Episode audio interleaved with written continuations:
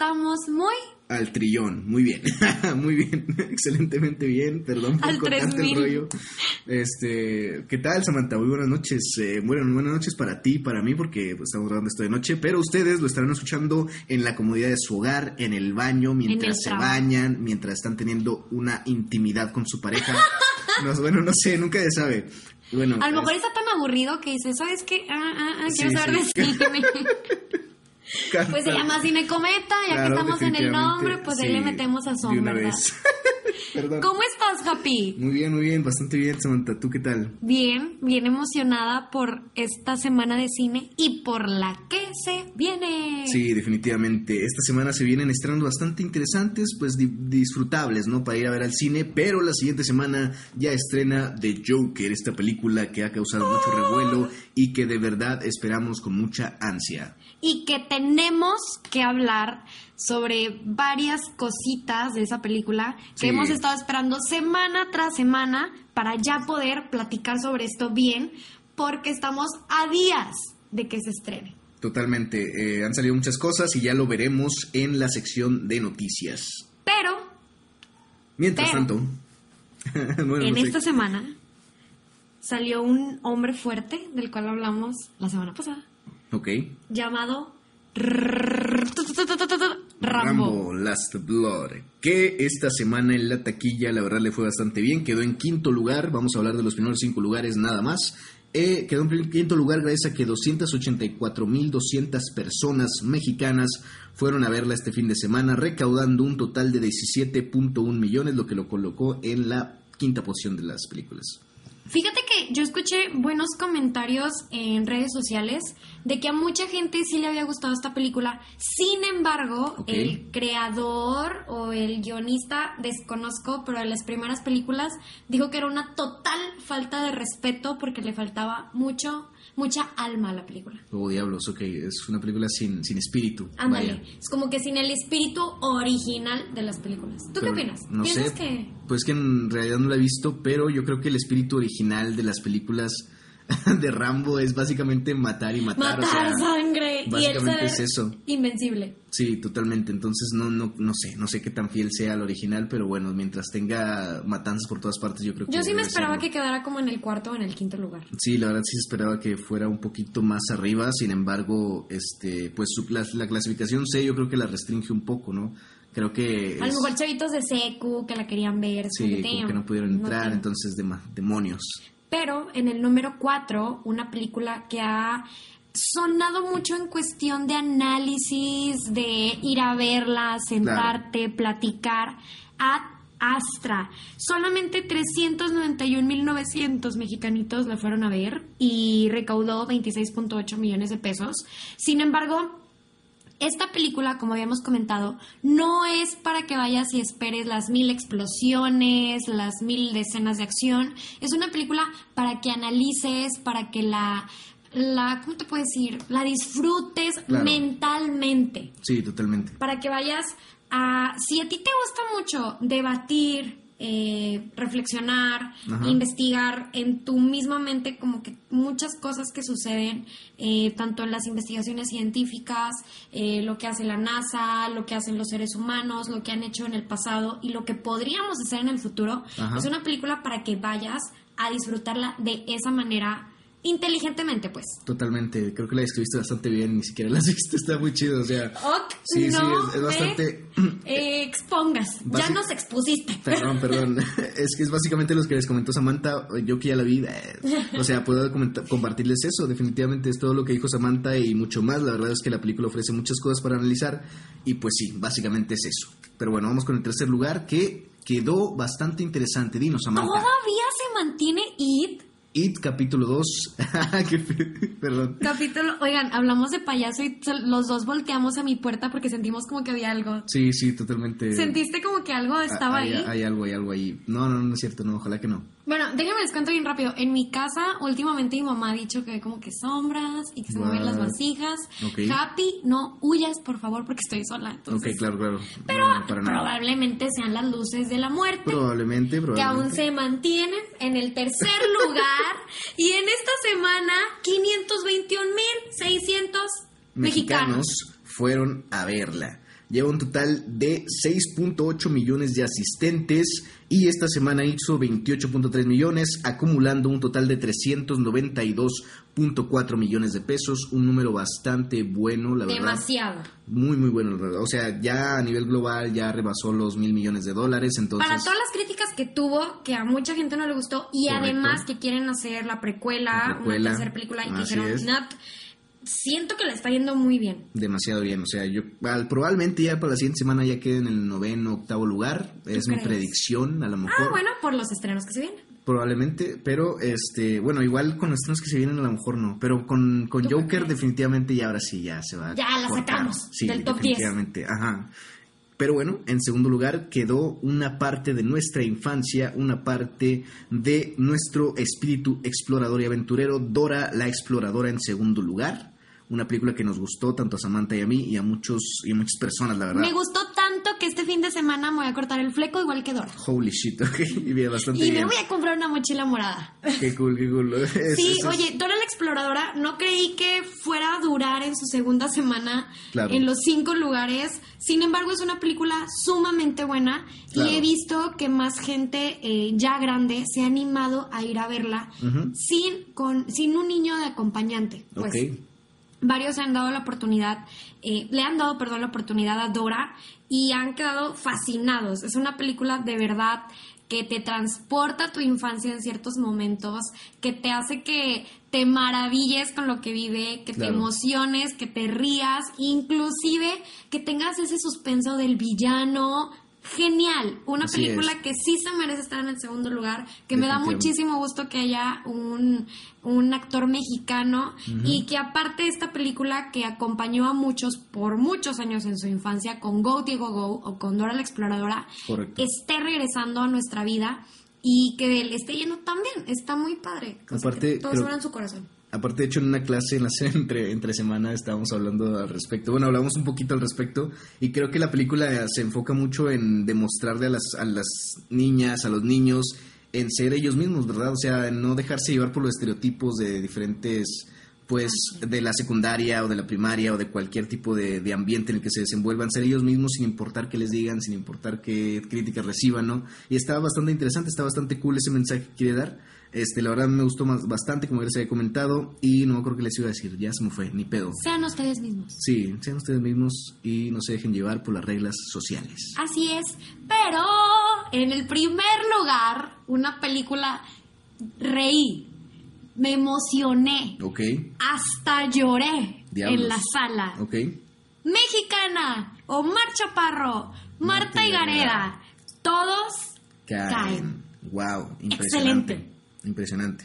O sea, Cuéntanos, ¿qué tal? de verdad, muchísima gente la fue a ver en su primer semana de estreno. ¿Cuántos fueron? 872.500 personas. ¿Y Holy cuánto shit. dinero ha recaudado? Hizo 48.4 millones de pesos. Bueno, no, bastante no. bien. Bueno, yo O sea, siento que pudo, le pudo haber ido mejor. Le pudo haber ido mejor, pero pues teníamos otros estrenos que... Pues, es que había varios estrenos esta semana y la verdad es que sí, como que le quitaron eh, dinero. De verdad, película mexicana, me fascinó, me encantó. Primero al principio tú dices, "There es un remake de... eh, ay, ¿cómo se llama esta película americana? La de... ¿Cómo, cómo perder un hombre en 10 días? ¿Ok? Es un poco similar, Ajá. pero al mismo tiempo no es nada parecido. Te recuerda esa película que es un clásico de comedia romántica de... ay, bueno, olviden el nombre de los actores, pero yo creo que sí la han de conocer. Sí te recuerda a esta película, eh, por eso también mucha gente como que por el tráiler se guiaba que iba a ser lo mismo. Sin embargo, es una historia original. Yo fui con mi mamá y mi mejor amiga. Estuvimos riéndonos desde que empezó hasta que se terminó. Súper disfrutable con amigos, solo, con pareja, como quieras ir, te va a encantar. Ll- Llega un momento donde te identificas, o al menos yo me identifiqué con la protagonista, y te puedes identificar con cualquiera de los personajes de esta película. Está súper padre, está muy a gusto, puedes ir de la noche a la mañana, la vas a disfrutar. Toda la sala se reía al mismo tiempo, toda la sala se carcajeaba. De verdad, denle una oportunidad al cine mexicano, sobre todo a esta comedia romántica. Se van a emocionar, se van a enamorar, se van a reír, se van a desesperar y sobre todo van a recordar cosas de su vida. Ok, qué cool. Está súper cool. Sí. Siento que se los cuento muy emocionada, Sí, pero de verdad de está, justo muy padre. Sí, sí. Wow, impresionante. No, no la he visto tan emocionada hasta, hasta, el hasta este Desde capítulo. Dora, desde Dora. Desde no Dora me también, visto sí, tan definitivamente. Entonces, eh, Vayan, a verla. Sí, les va a encantar. Vayan a verla. eh, ha tenido muy buenos comentarios. Así que, cine mexicano, ya saben, soy fan. Ahí está. Patrocínenme. Pero bueno, Sam, como ves, sí vamos con los estrenos de la semana, que tenemos también estrenos mexicanos, estrenos documentalescos, estrenos franceses, cosas ahí muy dramáticas también en la cartelera, así que vamos a comenzar, como ves, con esta película llamada El Jilguero, película de Warner Brothers.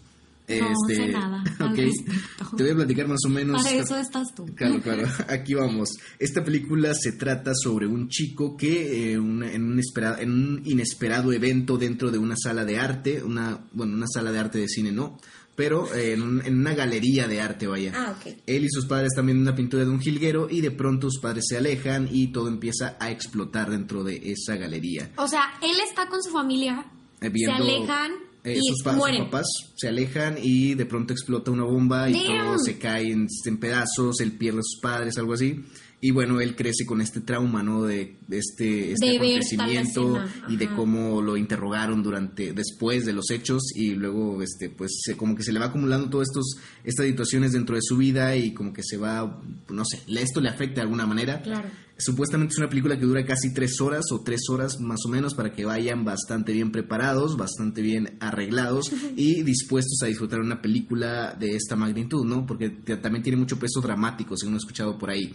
La película está protagonizada por Ansel Elgort, que ya lo recordarán por haber salido en OK, OK, esa película... O ¿no? la de Baby Driver. Ajá, definitivamente. Esas dos películas creo que son las por las que más los conoce el público. También tenemos a Nicole Kidman que hace un papel bastante pues protagónico ahí. No sé qué, qué- a qué personaje interprete. Pero la verdad es que está bastante interesante. El libro original en el que está basada la película ganó un premio Pulitzer en 2014. Este, la verdad es que tiene muy buenas referencias, tiene bastante buenas críticas, pero sí se, se les, se les hace la observación o la sugerencia de que vayan preparados para ver una película de tanta duración y de tanto peso dramático. O sea, esta película eh, te hace como que más de emociones sobre Claro. la vida del personaje. ¿De esto Sí, se trata? así es, totalmente. La vida del personaje, de cómo crece con este trauma dentro de su vida. Y además creo que se involucra ahí un aspecto este, del robo de la pintura del jilguero, por eso se llama el jilguero. La, la pintura que él estaba viendo ese día justamente es robada de un museo de arte, algo así, y pues eh, ya él de adulto pues empieza como que a investigar dónde quedó esta pintura y como que se obsesiona, algo así. Algo así entendí por el trailer que vi. No estoy seguro, pero más o menos de eso va. Estaríamos más seguros, pero ya vamos a empezar a ir a estrenos de prensa para ustedes. Claro, no para- se preocupen. para comentarles qué Además, pedo. en El Jilguero sale este niño de Stranger Ah, Things. sí, Finn. Wolfhard. Así que si son súper fanáticos de este niño, que es súper buen actor, Sí, bueno. vayan a verla. Yo creo que esto es muy similar a esta película de Once Upon a Time in Hollywood. Vayan preparados mentalmente, no para esperar las películas, Una escenas de acción claro. mil, ocho mil. Vayan para procesar un diálogo, procesar una historia. Ajá. Eh, es más, si te está yendo mal y te quieres olvidar un ratito y empaparte de una historia nueva de alguien que no conoces y que ni siquiera existe, ve a verla, siéntate, relájate, paga el celular y... Sí, definitivamente. O sea, bye. Ajá. Yo creo que es una buena Déjate película llevar. Sí. nada más. Sí. Agarra tus palomitas, tu hot dog, comes, te olvidas, ya a tu casa, te duermes, fin. Fin, Ya. se acabó, se acabó. Te olvidas de las preocupaciones. Pero ¿qué otro estreno va a haber en cines? Llega también Un amigo abominable, la película para los chavitos, para tus sobrinitos, para tu hermanito. Esta película es traída por parte de DreamWorks y además cuenta con un reparto totalmente asiático. Las voces en, es- en inglés son este pues de actores as- asiático-americanos. Hablando en inglés. Entonces, este, está bastante interesante. Eh, la película trata básicamente de una chica que vive, pues, en China, más o menos, por ahí Tailandia, no sé. Creo que es China, porque comen dumplings, entonces Ah, bueno. creo que sí es China. Bueno, la chica esta se topa con, este, con un eh, hombre de las nieves, un yeti, encima de su casa, en un, en un lugar, en un espacio que tiene como ella reservado para ella, va como tu cabañita que tienes cuando quieres alejarte de tu familia, ¿va? Entonces ella se lo encuentra ahí y resulta ser un experimento de laboratorio que se escapó de un laboratorio ahí en China y hay un hombre codicioso que quiere recuperarlo, ¿no? Y de alguna manera estos chavitos, ella y sus amigos, lo tratan de llevar a su hábitat natural, a las montañas, este, pero en este camino pues se van a tomar, se van a topar con esta gente que lo que, que quiere atrapar a este yeti, ¿no? Ok, qué padre. Es una súper bonita opción. De hecho, he visto comentarios muy buenos sobre esta película, eh, que tiene mucho corazón, que te divierte, que te entretiene.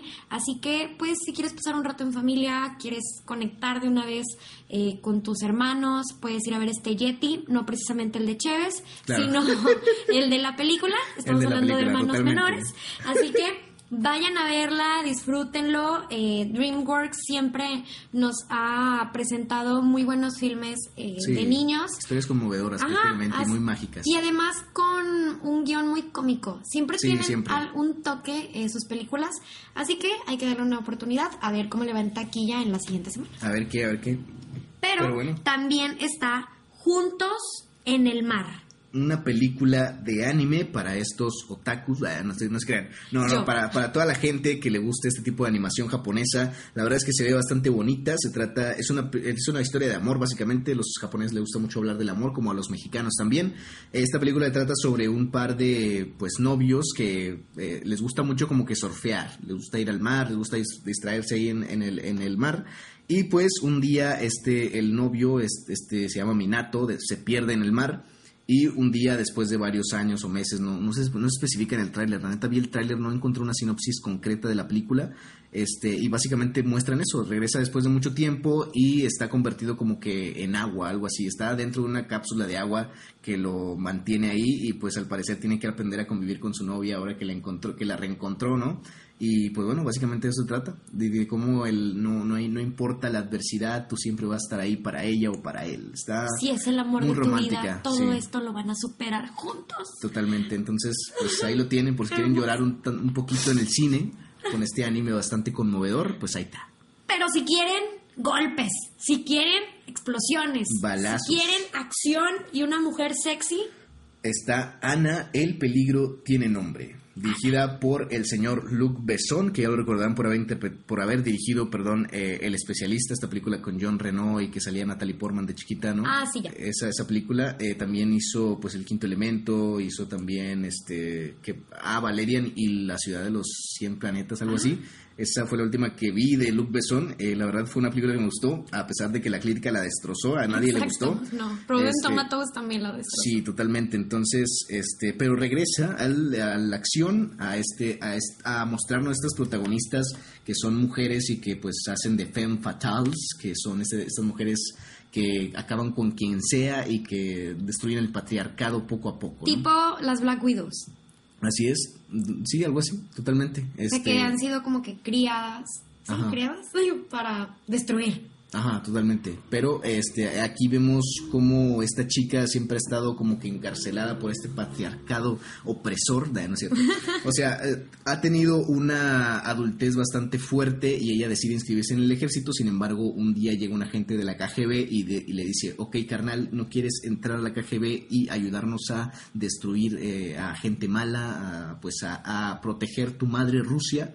Este, y pues bueno, esta chica dice que sí, pero se da cuenta de que en realidad entra a otra prisión dentro de la KGB. Porque este, básicamente ahí en la KGB sirves hasta que te mueres o hasta que eres aniquilado por, por los mismos de la KGB, ¿no? Entonces esta chica se ve en, esta, en este dilema, ¿no? De seguir en la KGB o librarse de este problema y salir y ser libre una vez más, ¿no? Porque ella supone que quería huir de la realidad en la que vivía, pero se topó con otra prisión que... La mensa iba. Se Ajá. mete. Entonces, la película está chida, yo ya tuve la oportunidad de verla.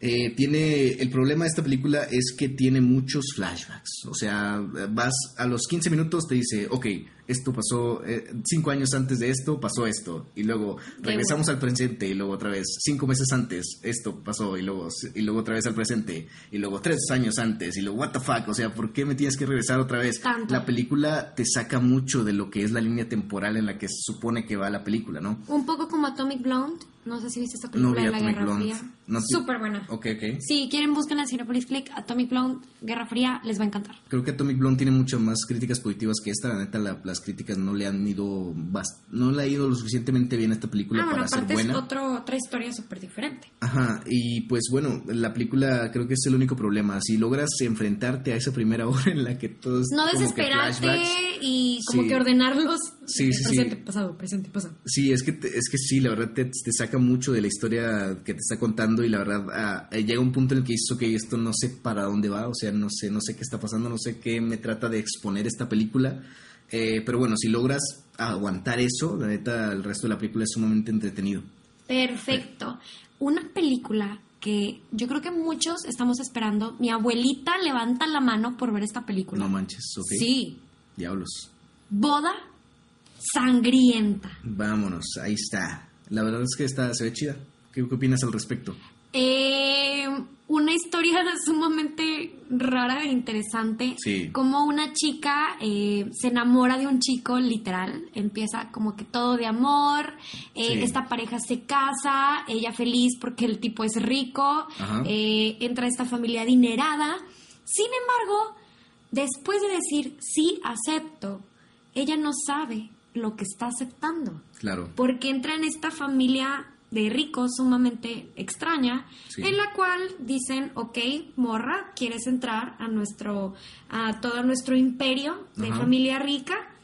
Tienes que ganártelo. Sí. No simplemente es un sí acepto, Así es. porque podrías venir por nuestro dinero. Ah, Así que tienes que pasar unos retos. Esta, eh, esta familia le dice, vamos a ver qué reto o qué juego te toca a ti jugar. Ajá. Ella tan inocente dice, ay, qué lindos, va a ser Monopoly, va a ser el Twister, el Jenga. Veamos, caracoles, son las escondidas. Claro. Esta chica dice, ay, qué tiernos, Claro, vamos claro. a jugar a las escondidas, voy a ganar.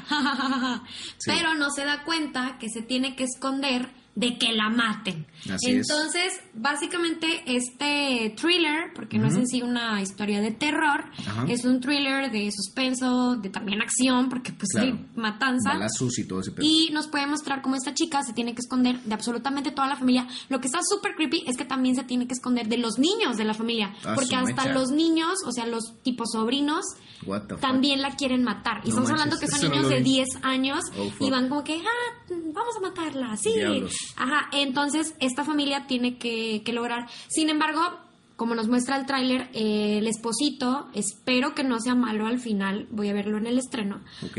Pero el esposito, pues sí le dice, ¿sabes qué? Perdóname, te metí en algo súper feo. Te voy a ayudar a que te salves. ¿Quién sabe si lo maten? ¿Quién sabe si no? ¿Quién sabe cuál sea el final? Es una película muy interesante. Yo creo que le va a ir súper bien en cartelera. Sí, la verdad. Aparte de que este tipo de, de eh, películas siempre tienen muy buena aceptación del público. Claro. Por el hecho de que son de terror, son diferentes. Sí, son Así que espero que le vaya bien. No, siento que le va a ir mucho mejor que Midsommar. Sí, bueno, es que Midsommar ya esta semana quedó en el octavo lugar, algo así. Ajá, pero entonces- siento que siento que le va a ir mucho mejor porque es un poquito más entendible. Sí, aparte es mucho más digerible porque Ajá, dura como hora y media, entonces es totalmente, pues, para palomear, ¿no? Así que si quieres saber si la chava, número uno, se queda con el dinero. Número dos, se queda con el esposito. Número tres, ¿qué le pasa a la familia? Pues vamos Ajá, a verlo vamos este a viernes. verlo este viernes, a ver qué rollo. Aparte, la película está a cargo de, direc- de los directores de VHS, un par de directores que trabajaron en esta película, Ah. que no sé si te acuerdas, que es como una compilación de varios VHS que unos ladrones ven dentro de, un- de una tienda que roban, algo así. Este, son como cassettes de, puras historias de horror, entonces como una antología. Está bastante cool. Eh, la neta yo espero bastante violencia y bastantes escenas gráficas, porque pues obviamente en esta película de VHS mostraba mucho de eso. Pero bueno, vaya veremos este viernes, a ver qué. Sin embargo, hay dos estrenos que se son muy bonitos. Son bastante interesantes, así. dos películas muy buenas, muy muy interesantes que desafortunadamente no van a llegar a las carteleras regiomontanas, pero van a estar en los cines de nuestros seguidores de, de Guadalajara y Ciudad de México. Así es. Así que para todos nuestros eh, escuchas de, de allá, que yo sé que sí nos escuchan claramente. Totalmente. eh, aquí en Spotify podemos ver el mapa y nos marca Así que es, sí ahí nos nos escuchan. marca que ahí está. También de Canadá y de Belice, pero pues de ahí no sabemos, así que discúlpenos. Así es, totalmente. Entonces, este, va a llegar este estreno de película francesa del año pasado que se llama Salvaje. Dinos, Sam, ¿de qué tal? Una película con demasiadas emociones. Nos muestra la historia de un chico eh, homosexual, Ajá. el cual siempre estaba enamorado de su mejor amigo, sin embargo, este mejor amigo no le corresponde, lo tipo friendzone. Diablos, ok. Entonces él, por tanta necesidad de amor, eh, empieza a prostituirse. Es una historia de verdad con mucha alma, eh, mucho drama, la cual nos transporta a ver cómo el personaje se prostituye pero buscando amor. Yo creo que esto nos recuerda cómo muchas veces eh, chicas, chicos que se meten con uno, con otro, por un momento, pero en realidad tú lo que necesitas literalmente es amor. Claro. Y hay escenas donde este personaje está con sus clientes, porque les comento, se prostituye, y él en el acto les pide que lo abracen, les pide que lo besen, les pide que después del coito, pues, eh, se queden abrazados. ¿no? Ajá. Entonces, eh, es toda la vida de él de cómo está buscando amor, muchas escenas muy fuertes. De nuevo, el cine francés casi siempre es para dejarnos pensando, analizando y valorando lo que tenemos y Claro. lo que sentimos. Muy buenas críticas, muy buenos comentarios. Si te gusta de nuevo, eh, de nueva manera, el cine para pensar, para procesar, súper buena opción. Próximamente lo vamos a encontrar en plataformas como Cinepolis Click, así que Probablemente. Para que la vean. Y probablemente también llegue a carretera regiomontana, nomás cuestión de que estén al pendiente ahí de su cine favorito o Sobre en todo en especial de los cines Cinépolis de- del o sur. la Cineteca, eh, Ajá, probablemente también, también, la estén eh, proyectando, así que si les llama la atención, vayan a ver el tráiler, eh, muy buenos comentarios de esta película. Totalmente. Luego también tenemos el, el documental Soles Negros, documental eh, dirigido por Julien Elie, que es un francés que hace 15 años que pues viene a la Ciudad de México y al parecer pues viene pues, durante ciertas temporadas y ha estudiado pues lo, lo que ha pasado durante estos 15 años en México y pues explora básicamente este documental eh, diferentes pues, asesinatos de feminicidio, eh, desaparición de personas, este asesinato de periodistas, todos esta, este background que de repente las noticias no nos muestran, o sea, nos dicen que asesinaron a tales personas, Así que secuestraron es. a ciertos grupos de, de mujeres, o que de repente pues asesinaron, asesinaron a varios periodistas, pero nunca vemos la perspectiva de los familiares, la perspectiva de los periodistas colegas de cierto tipo de personas, ¿no? Entonces esto recopila todos esos testimonios de gente cercana que le ha ocurrido, que a quienes les ha ocurrido este tipo de situaciones o que eh, familiares les han ocurrido estas, estas cosas. Entonces está bastante, bastante interesante. Yo vi el tráiler y quería, tenía ganas de llorar, literalmente. Es bastante, se ve que es bastante fuerte. Tiene, el director comenta que le quisieron poner este toque de blanco y negro. La película es en blanco y negro para distanciarnos un poco del dolor y del sufrimiento, porque la verdad, de cierta manera, el color como que sí le da más impacto a las imágenes que vemos, porque pues vemos los testimonios cara a cara con, los, con las personas, eh, testimonios reales, este, y pues bueno, es totalmente interesante y muy, muy interesante también que un francés esté, un director francés esté dispuesto a retratar este tipo de cosas sobre, sobre México, ¿no? Deja tú lo interesante, ¿por qué tener que esperar a que un extranjero Así es, quiera relatar lo que pasa en nuestro país? totalmente. Yo tengo un amigo que su mamá por mucho tiempo estuvo en producción de un noticiero Ok, regiomontano diablos. y literal siempre nos ha dicho, lo que tú ves en las noticias es un porcentaje mínimo Así es, de todo lo que pasa detrás, eh, fuera de. Entonces, que alguien le dé voz a las cosas que no nos cuentan en las noticias, como el Internet, que a veces nos damos más cuenta por el Internet que por un, teledia- Ajá, un telediario o unas noticias de Azteca, etcétera. Qué bonito y también qué necesidad tenemos que un extranjero tenga que venir a contar nuestro dolor. Claro.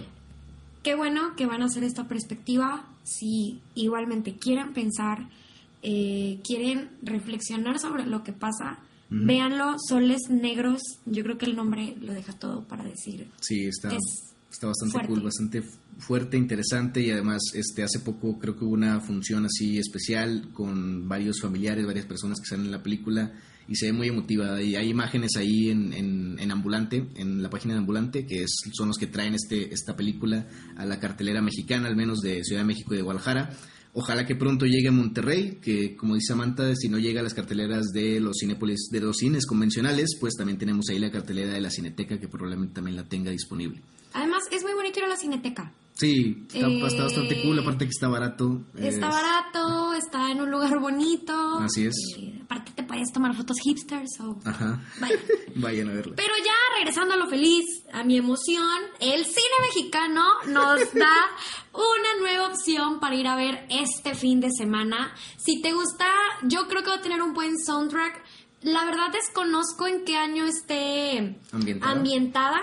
Si es, eh, por ejemplo, como en una película mexicana de La vida inmoral de la pareja ideal. La verdad, desconozco si sea en tipo en el 2019 o si sea de los años 90, 2000, Ajá. pero nos habla de la historia de un niño que llega a una escuela secundaria nueva Ajá. y está esta niña de la película de Eugenio Derbez de No se tratan de evoluciones, pero Loreto ya Peralta. Ajá, Ya pero ya grande, ya- muy guapa, por cierto. sí, sí, pero no quiero- es, es menor. Es menor de no edad para que lo tomen en cuenta, por favor. Así es. Entonces nos relata cómo este niño llega al nuevo colegio, de volada tiene un crush, un amor platónico Claro. con esta niña bonita y le dicen de que jamás te va a pelar porque ella solo se fija en los atletas de fútbol fuertes, rudos Ajá. y pues también nos presenta a un personaje que es así como que rebeldillo, que es como que el que siempre anda pegadito a, a esta morrita. Claro. Entonces el niño,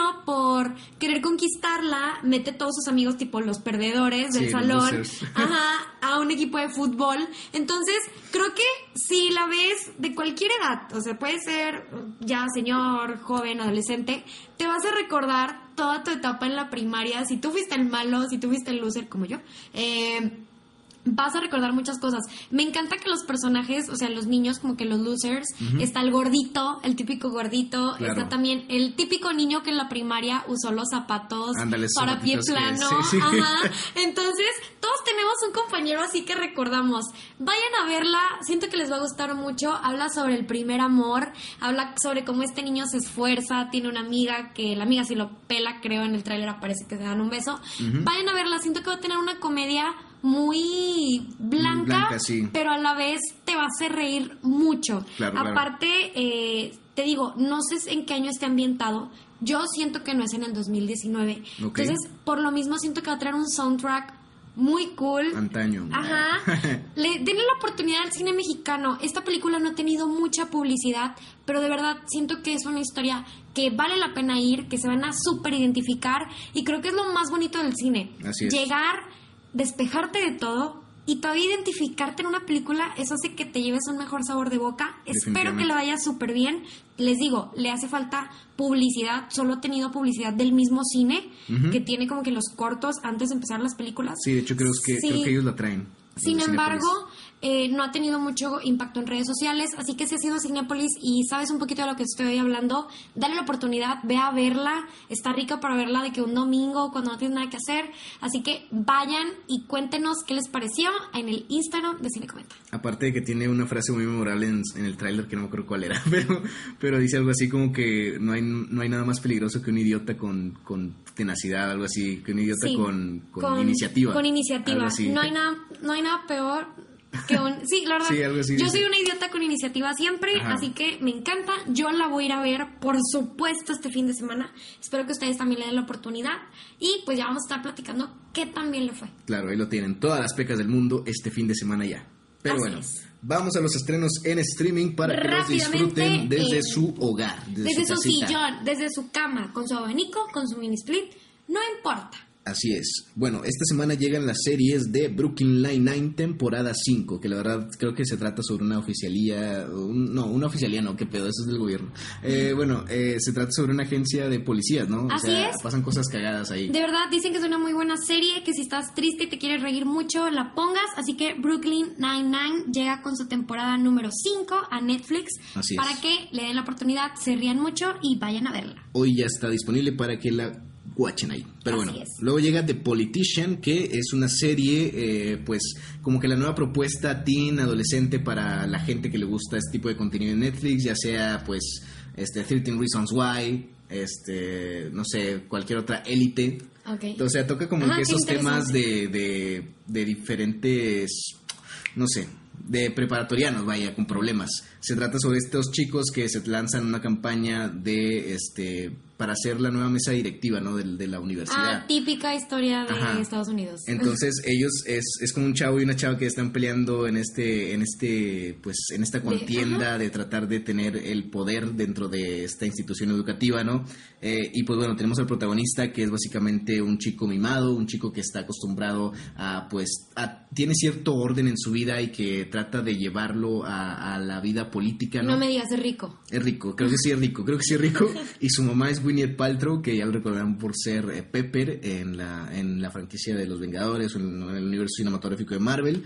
Y también tenemos a Jessica Lange, que la recordarán por ser una de las protagonistas recurrentes en la serie de American Horror Story. Eh, esta, esta señora que por lugar que hay siempre sale de villana en, tip- en este tipo de series. Pero bueno, la verdad es que se ve bastante interesante, se ve muy curada, muy divertida y que pues va a tener ciertos toques de drama, ya saben, este... Para ver en su hora de comida en el trabajo. Sí, totalmente. Y, para, y siento que va a ser una las series que más van a subirse al tren de, de este, de este último, último, última jornada del año, vaya. Muy bien. Entonces creo que va a estar mucha gente ahí publicando en su Facebook. De que- ¿Cuándo se estrena? Ya el viernes. O, sea, mañana. Ujú. Ok, perfecto. The Good Place también llega con su temporada número 4 por Así fin es. a Netflix, que le ha ido súper bien. Ha tenido muy buena respuesta esta serie. Sí, se Y- estrena el viernes también. También Vis a Vis, Una serie- temporada 4. Sí, así es. Una serie española que relata básicamente los sucesos de unas reas en la prisión. Es como Prison Break, pero de mujeres. O Orange is the New Black. Probablemente, pero creo que Española. creo que no tiene tanta comedia como Orange is the New Black, pero eh, siento que es más el peso dramático, ¿no? Como Prison Break, Ah. básicamente. Entonces, está está cool. No no no la he visto nunca, pero pues ahí sí quieren dar una oportunidad. Luego llega El Marginal, temporada 3 de Argentina. Es una serie argentina que también trata básicamente de lo mismo, de un ex policía que lo mandan a la prisión para investigar el caso de una chica que está desaparecida y pues básicamente en el trailer te cuentan toda la toda la temporada. Entonces, Entonces, si no quieres ver la serie, Sí, entonces el avítate tráiler. el trailer nada más y ya. Muy Luego bien. estrena Pose, temporada 1, o Pose, no sé cómo se diga, estrena el 28 de septiembre, que es el sábado, si no me equivoco. sí, el sábado. Eh, esta película está retratada en el Nueva York de los 80s. Tenemos eh, a diferentes grupos suburbanos de las- la ciudad de Nueva York que se juntan a hacer competencias de baile, de vestidura, de todo ese rollo. Entonces está bastante interesante. Tiene un cool bastante, bastante bueno visualmente, se ve bastante Además, padre. Nueva York en los ochentas. Sí, suena Qué, bastante bien. qué bonito ha de ser como que lo- el, ambi- el la ambientación. Ujú. Eh, tenemos a Evan Peters y a Kate Mara como protagonistas. Ivan Peters lo pueden recordar también por American Horror Story. Así Así, que ya tenemos dos opciones por si son fanáticos de esta serie y de sus protagonistas. Ya hay dos opciones en Netflix para que lo sigan viendo. Definitivamente. Luego tenemos Legends of Tomorrow, temporada 4, que llega el domingo. Y luego El tenemos... lunes. El lunes, perdón. Sí, sí, sí, perdón. estoy confundidísimo. Estoy muy perdido en el, en el calendario. Luego tenemos Ocultos por la Luna, que es una película original de Netflix protagonizada por Boyd Holbrook, que recientemente lo habrán visto en El Depredador, y Michael C. Hall, que no me acuerdo, ah, sí, es Dexter, de la famosa serie Ah, esta que sí. estuvo mucho tiempo. Eh, es una película que básicamente trata sobre viajes en el tiempo, hay una serie de asesinatos que ocurren eh, dentro de... ah, ¿cómo- ¿Dónde era? La ciudad de este Rocky, Filadelfia. En esa ciudad ocurren ciertos asesinatos donde hay una serie de marcas que deja el asesino de- en el cuello de las personas que son como marquitas como puntos. Y luego este, estos investigadores se, se adentran en el caso y se dan cuenta de quién es la responsable y pues supuestamente la responsable muere. O sea, en el trailer te pasan todo esto, así que no hay Ah. ningún spoiler. La responsable muere y eh, años después, nueve años después, ella regresa y sigue habiendo esta tendencia de dejar puntos en los cadáveres de los, de los asesinatos, ¿no? Luego ella le explica de que si ella no asesina a estas personas, algo va a ocurrir en el futuro. Ella tiene como una máquina del tiempo en el que regresa al pasado y trata de pues solucionar algo que, eh, que evidentemente va a ocurrir en el futuro, ¿no? Y que de alguna manera va a afectar a la humanidad. Está bastante interesante el tráiler, la neta no sé qué tan bueno vaya a ser, ojalá que esté divertida, pero bueno, ahí si tienen tiempo el fin de semana de verla, va a estar ahí disponible en Netflix. Fanáticos de Dark, de viajes en el tiempo, yo creo que les va a gustar mucho este tipo de, de trama, ¿no? Así es, sí, sí, totalmente, tiene mucho que ver con eso de los viajes en el tiempo y todo ese rollo. Perfecto, también en pocas palabras, una serie que es su segunda temporada, que a lo mejor no la han escuchado mucho, pero habla sobre distintas cosas. Distintos temas como de que, no sé, yo lo, lo, que le decía a Samantha era como que te explica como que, como un librito de esos que estudias de sabías qué, que te dice ciertos datos interesantes sobre ciertos temas, lo que no sabes de diferentes temas, de diferentes situaciones de la vida cotidiana, ¿no? Esta película va a hablar sobre culto, es, perdón, esta temporada va a hablar sobre cultos, la moda, la carne procesada, la programación de computadoras, la vida detrás de un millonario, qué es lo que lo hace millonario, qué tipo de, vida llevan los millonarios. ¿Nos decir cómo ser millonario? Así, no, no, no, total no, o sea, más que nada el background de cómo viven los millonarios. Entonces va a estar interesante para por si, sí, definitivamente para, bueno, no, para vernos en un futuro, para ah, Perfecto, esa es la visión. en pocas palabras, yo creo que es como un difícil de creer, pero en un tipo Netflix. Entonces, este, ahí la van a tener disponible. También una serie infantil que se llama Dragones Equipo de Rescate, que es básicamente Paw Patrol, pero con dragones y ambientada en el universo de cómo entrenar a tu dragón. Así que si ya estás ah, harto de que solamente vean la gallina pintadita, pues si te gustan los dragones, le puedes poner dragones Equipo, de, rescate. Ya, ya. Y en Prime Video, para los que son más exclusivos, Así se estrena Rango ya en Prime Video. Así es, llega Rango ya este fin de semana para por si se la quieren poner a sus chavitos o si, bueno, la verdad es que es una película que me gustó bastante a pesar de ser adulto porque te creo que toca temas bastante cool. Es como un Boyack Horseman, pero un poquito menos eh, dramático, por así decirlo, pero está muy interesante. Luego llegamos a la sección de noticias. Súper rápido para que todos ustedes sepan, no los agarren en curva, estén totalmente actualizados, sobre todo con mi bello novio Tom. Tom, ya es lo oficial, por favor, Tom Holland. Este, Spider-Man. Spider-Man, así es. Apple podría comprar Sony, lo que significaría que Spidey estaría de regreso al MCU.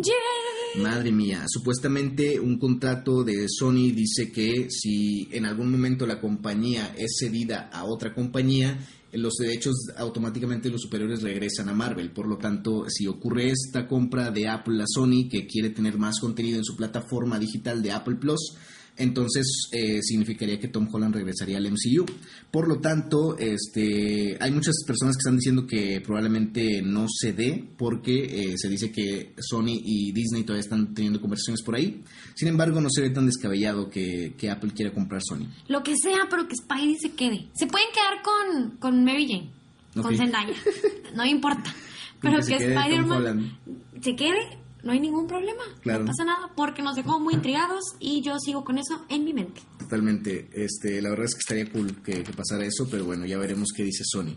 Luego tenemos a Erika Durance y Tom Welling, quienes regresan a, eh, con sus papeles de Lois Lane y Clark Kent para el eh, Crisis on Infinite Earths, que va a ser parte del Arrowverse dentro de las series de DC. La verdad es que yo estoy muy perdido en ese asunto de las series de DC. No sé qué rollo, no sé qué está pasando actualmente, no voy al corriente con ninguna de las series, pero bueno, ellos, ellos van a regresar eh, después de haber interpretado a estos personajes en Smallville hace, hace ya 10 años casi. Así es. Entonces va a estar muy cool.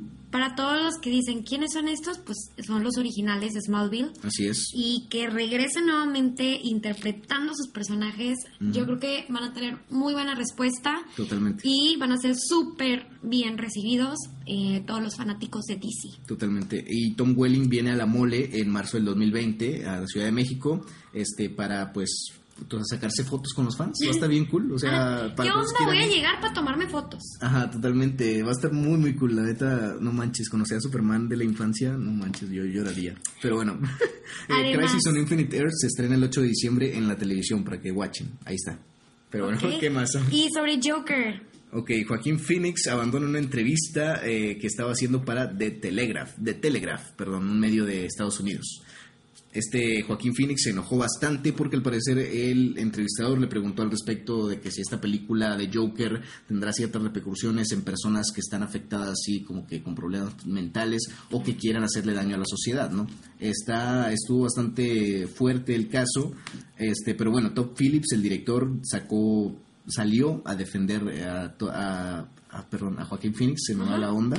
Eh, diciendo que él cree que las películas son a menudo espejos de la sociedad, pero nunca son moldeadoras, o sea que nunca incitan a la gente a la violencia si uno mismo tiene la percepción de que es bueno y que es malo, que fue es lo que, estaba comentando Joaquín Phoenix, él escribió, bueno, mencionó, disculpen, que la película eh, todos debemos de conocer lo bueno y lo malo, desde pequeños nos lo enseñan y Creemos que toda la sociedad lo sabe distinguir sobre lo que puede ser ficción, lo que puede ser realidad, sobre lo que es bueno, lo que es malo para la sociedad en la que vivimos.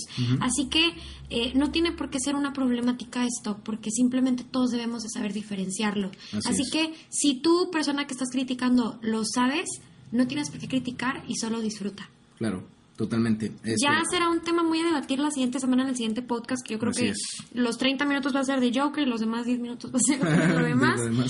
Pero eh, qué bueno que estén defendiendo esto. Esto todavía le da más publicidad a la película, porque todavía nos intriga sobre qué tipo de escenas va a haber. Así es, totalmente. Y también la CIA y todo el FBI allá en Estados Unidos está haciendo un revuelo total porque su- supuestamente hay indicadores de personas en redes sociales que dicen que, Van a que quieren hacer lo que pasó hace, cierto, hace varios años, hace siete años ya, cuando fue el estreno de Dark Knight Rises. ¿Te acuerdas que, que un loco empezó a disparar en la sala de donde se proyectó la película? No, Eh, ¿No te acuerdas? no me acuerdo. un chico loco sacó una pistola en medio de una proyección de Batman, de la tercera película de Batman de Christopher Nolan, y a, a- a punta de pistola... payaso. No, no, o sea, pero, pero poco tiempo después se pintó el pelo así como de naranja, entonces todos lo estaban relacionando con el Joker y que estaba loco, entonces este fue algo bastante triste, un, un suceso bastante lamentable, de hecho muchas personas que sufrieron ese atentado y que sobrevivieron o familiares cercanos a las víctimas de- dicen que tienen miedo de la película, de lo que pueda provocar, pero bueno, este tomando en cuenta el antecedente de Estados Unidos de ser un lugar en el que Ah, sí. pues, todo el tiempo ocurren asesinatos y, Y con balaceras. una aceptación de armas. Sí, libre, totalmente. Es, es muy, muy peligroso, la neta. Este, pero bueno, ojalá que no ocurra nada. Esperemos que no ocurra nada y que todo salga bien. Pero bueno. Así es. Eh, luego tenemos el reboot de La Maldición, que va a estar protagonizada por Damien Bichir y Lin Shay. Damien Bichir, que ya lo recordarán por ser un actor mexicano bastante reconocido y muy popular en Hollywood. Y Lin Shay, que fue una de las protagonistas de La Noche del Demonio, de la saga de La No Noche del Demonio. May. No, es- no, no, no, es- para no es. Lin May, es Lin Shay. No, Lin Shay es mucho más bella, a pesar de su edad. Ok. Esta película está programada, programada perdón, para estrenarse el 3 de enero del 2020 en Estados Unidos al menos. Aquí no se ha confirmado la fecha, pero ya los mantendremos al tanto. Y para todos los fanáticos del Harry Potter Universe, Así es. eh, Animales Fantásticos y dónde encontrarlos, la tercera entrega de esta saga, eh, el actor, el protagonista, Este, ma, diablos, el de la chica danesa.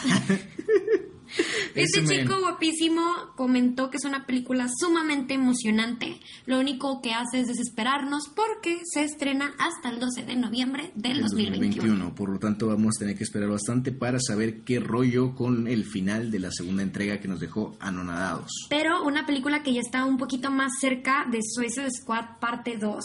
Ya se tomaron una foto, todo el elenco. Bueno, falta parte uno. del elenco, Falta parte del- no, Falta faltaron varios, o sea, fue parte del elenco nada más, este, estuvieron ahí con el director y platicaron como que detalles sobre la película, sobre la que van a grabar. Esta película también estrena en 2021, creo, entonces todavía falta un buen, pero ya Pero nos lo mejor- emocionan demasiado con este, En con este octubre. adelanto. Así es, un poco antes. No, no, no, no en noviembre, tal vez en octubre, Sí. pero un poco antes, Así. ¿ok? Si quieren ir a ver la foto de este elenco, pueden ir al Instagram de Cine Cometa, que ahorita se los vamos a comentar de nuevo. y ahí lo van a la encontrar. Bueno, también tenemos que Jeffrey Wright, este actor que ya lo recordarán por haber sido Beatty en los Juegos del Hambre, este y que también eh, recientemente ha sido protagonista de la serie de Westworld, eh, va a ser el comisionado Gordon en la película de The Batman protagonizada por Robert Pattinson y además supuestamente Jonah Hill está en conversaciones para participar también en la película. Se rumorea que podría ser el pingüino, por lo tanto tenemos dos participaciones bastante interesantes. Jeffrey Wright es un gran actor y obviamente Jonah Hill también es bastante bueno. También hay un rumor de que Kristen Stewart podría ser eh, Catwoman. Sí. Y pues sería un poco awkward porque pues Kristen Stewart, Robert Pattinson, Sí, no, Twilight, Crepúsculo y aparte fueron novios, eh, pero deja Sí. tú eso, Crepúsculo.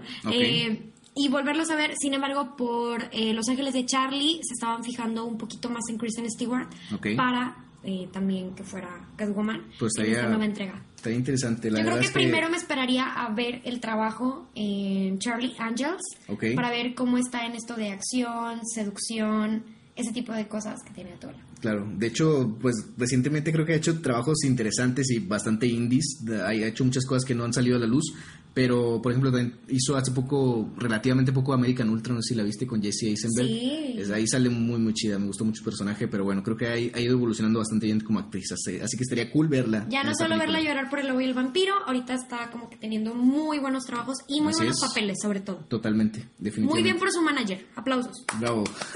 Y aplausos también para todos los fanáticos de Jurassic Park, Jurassic World, de los dinosaurios o de pie pequeño. Así.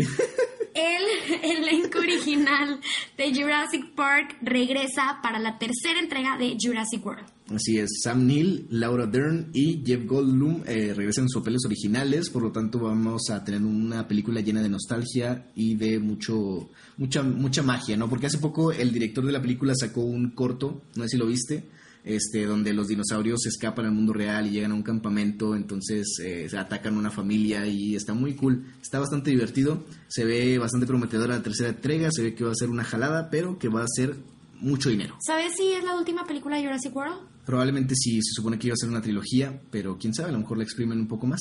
Nunca Eh, se Si hay sabe. dinero es Hollywood, sí. Totalmente. Pero por último, ¿qué tenemos? Tenemos que John Krasinski anuncia el término del rodaje de Un lugar en silencio 2, que a partir de hoy o ayer, no me acuerdo cuándo subió la foto, creo que fue hoy, ya anunció que ya terminó el rodaje y ahora sí empiezan el proceso de... eh, ¿de? ¿Edición? de edición y todo ese rollo, entonces va a estar bastante cool. Lo que ah, conmocionó, conmocionó a los fans fue que reveló una imagen supuestamente de la película donde la esposa de John Krasinski y John Krasinski van caminando por el puente de donde, ocurren los hechos trágicos al principio de la primera película Así. Eh, la de las vías del tren. de las vías del tren, así es. Entonces, este, dejó a los fans diciendo de que oh, como su personaje no había muerto, o sea, el papá de la familia no había muerto. eh, ¿Loki no había muerto? Entonces, Son estas intrigas que aún nos quedan. así es. Entonces, si todos recuerdan esta película de Un lugar en silencio, si no la has visto, corre a las plataformas digitales como una que es Cinepolis Click, donde puedes disfrutarla. No, todavía no nos pagan, No. no, crean. Ajá. Pero esta película que te llena de suspenso, de nervios, donde no hablan, donde te desesperas, me, pon- me puso más de nervios que la escena del clímax de Mother. Así de simple. Eh, y aparte, el protagonista, que es el esposo que comenta Happy, se muere de una manera donde tú dices, no, ni Krillin re- puede Revive reviv- a eso. revive a eso. Así que eh, yo creo que va a ser interesante saber cómo es que regresa el personaje. Yo pienso, mi teoría es que la chica esta se vuelve loca porque pues no puede hablar, se muere su esposo y lo va a empezar a ver. Esa, es, esa es mi teoría. Sí, Grabaré- probablemente. guardaremos este podcast para ver si tengo razón. Totalmente. Esta película estrena, creo que en marzo del, de no, el marzo del 2000, no, no, no, no, no me hagan caso, ya se me olvidó la fecha de estreno. Ya habíamos Pero en hablado de eso. meses, en muchos varios meses meses. después. Ahí vamos a tenerla disponible. A lo mejor bueno. y en septiembre A del lo mejor- A 2021. lo mejor y ahí vamos a tener este podcast guardado para que vean qué rollo. Ya, de hecho, ya habíamos, ya habíamos anunciado la fecha de esta película de estreno, pero ya se me olvidó, desafortunadamente. Lo bueno que nuestros fans se saben todas nuestras palabras y todo lo que decimos. Así es. Así que ustedes lo saben. Eso Pero fue eso todas las noticias. Todas las noticias, todos los estrenos, todo lo que tuvimos esta semana. Gracias.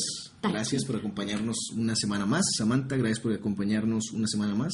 No, gracias a ti, Happy. Y tenemos un giveaway para Tenemos- todos ustedes. De nuevamente una tarjeta Cinepolis para que vayan y disfruten una De- película favorita. El ganador se va a estar mostrando la, en el siguiente podcast, probablemente. Así Ahí va- veamos. Vamos a subir una foto, ya saben la dinámica, es una foto en Instagram. Tiene, pueden etiquetar las veces que ustedes quieran a sus amigos, pero sus amigos tienen que seguir los pasos. El que es darle like a la foto, darle follow a nuestra cuenta en Instagram y ustedes pues también seguirla. Así es, y ustedes también recuerden seguir el podcast. Bueno, obviamente si siguen el podcast, es que quiere decir que se enteraron de esta dinámica, pero bueno, este, así es. Entonces, nuestro Instagram es cinecometa-podcast, donde pueden encontrar noticias, imágenes, los nuevos posters, nuevos adelantos y sobre Así todo es. también nuestros giveaways, sorpresitas que les tenemos. Y en nuestras redes sociales, a mí me pueden encontrar en Twitter y en Instagram como arroba guion bajo Sam de la Rosa. Ok, ya me pueden encontrar en Instagram como arroba happy-sparro-19 y en Twitter como arroba jose de happy. Ahí estamos en contacto. Además, queremos agradecerle también a nuestros amigos de Sigma Entertainment por apoyarnos en el podcast del día de hoy. Así Totalmente. que muchísimas gracias a todos ustedes. Esperemos que tengan un fin de semana y unos días llenos de películas, de mágicas historias y que disfruten el cine tanto como nosotros. Recuerden que una escapadita es siempre ver una historia inolvidable y eso te lo puede brindar el cine. Totalmente, gracias, gracias a todos por, por disfrutar tanto el cine como nosotros. Pero bueno, nos estamos sintonizando la semana que viene con mucho más. Ya saben, aquí estamos los dos disponibles para cualquier cosa en nuestras redes sociales, como ya les dijimos. Y ya estoy alargando esto mucho, bastante. Perdón. No se olviden de compartir el giveaway y la próxima semana estaremos anunciando al ganador. Gracias, nos vemos. Bye.